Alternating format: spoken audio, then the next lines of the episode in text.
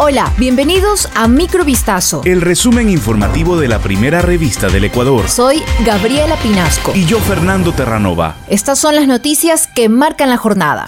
El proceso de traslado de Germán Cáceres, principal sospechoso del femicidio de María Belén Bernal, se dio la tarde de este martes 3 de enero, cuando el detenido llegó a Quito desde Bogotá custodiado por agentes de la Interpol. Horas previas al vuelo, Migración de Colombia notificó a Cáceres su expulsión del país. Videos recogieron dicho momento en el que se ve al exteniente firmando documentos alrededor de oficiales. Al aeropuerto de Tababela de Quito se movilizó un fuerte contingente policial que lo escoltó cuando abandonó el sitio. Se conoció que Cáceres será llevado a una cárcel en Guayaquil. Una vez en territorio ecuatoriano estará a órdenes de la Fiscalía General del Estado y la Policía Nacional para los procedimientos legales y de valoración física. En cumplimiento a la disposición judicial, el SNAI recibirá al aprendido.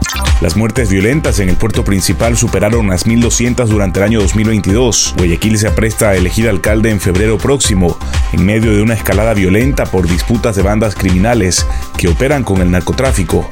Varios postulantes enfrentan investigaciones y juicios. En agosto de este año, la alcaldesa de Guayaquil y candidata a la reelección, Cintia Viteri, se preguntaba a través de un tuit ¿Quién manda aquí? ¿El crimen organizado o un gobierno esclavizado? Hacía referencia a la realidad de la urbe porteña, la más violenta del país, según datos de la Policía Nacional. El informe que acompañó al pedido de aprobación para la consulta popular, enviado por el presidente Lazo a la Corte Constitucional, daba cuenta de que en Guayaquil se habían registrado el 38,9% de las muertes violentas del país, a pesar de que 4.107 armas han sido retiradas de las calles por parte de la policía. Aunque el control de la seguridad es una competencia del gobierno central, la realidad que vive Guayaquil obliga a la municipalidad a intervenir en este rubro. De acuerdo con los datos de la alcaldía, este año se ha destinado aproximadamente 27 millones de dólares a esta problemática. Lea el reportaje completo en vistazo.com. El presidente Guillermo Lazo anunció que cinco nuevos hospitales serán construidos en el país durante la reunión de trabajo denominada Encuentro por la Salud, organizada en la gobernación del Guayas este martes 3 de enero. Los proyectos serán abordados para reforzar los servicios de salud disponibles para los ecuatorianos, lo cual será una prioridad durante este año de gobierno. Asimismo, anunciamos el seguimiento que se hará en todos los espacios de salud. Me comprometo a hacer visitas sorpresas a todas las casas de salud para verificar personalmente que los servicios sean de calidad y el abastecimiento esté garantizado, adelantó. El mandatario agregó en dicha reunión a la cual asistieron el vicepresidente Alfredo Borrero, el ministro de Salud José Y varios directores de hospitales que se establecerán nuevos parámetros para reforzar la atención brindada en los centros médicos.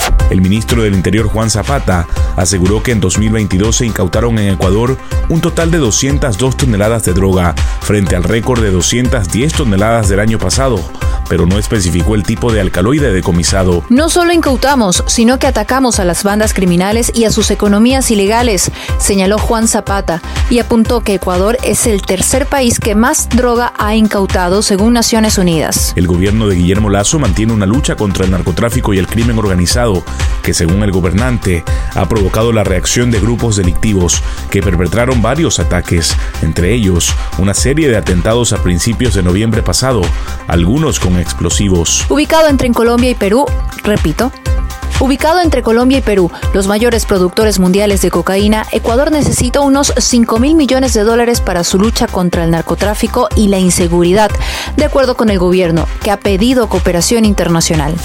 Seis personas fueron procesadas tras haber sido aprendidas con explosivos y herramientas metálicas cuando intentaban forzar uno de los tres cajeros automáticos situados al interior de un centro comercial en el norte de Guayaquil. Según denuncias reservadas ingresadas al sistema ECU 911, en las primeras horas del jueves 29 de diciembre, varias personas se encontraban al exterior del establecimiento ubicado en el sector de Villa Bonita, donde hay tres cajeros automáticos de diferentes entidades bancarias.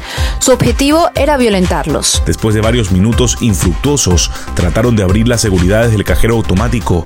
Los golpes y el ruido activaron las alarmas de los diferentes locales. Al no poder cumplir su cometido, decidieron escapar del lugar.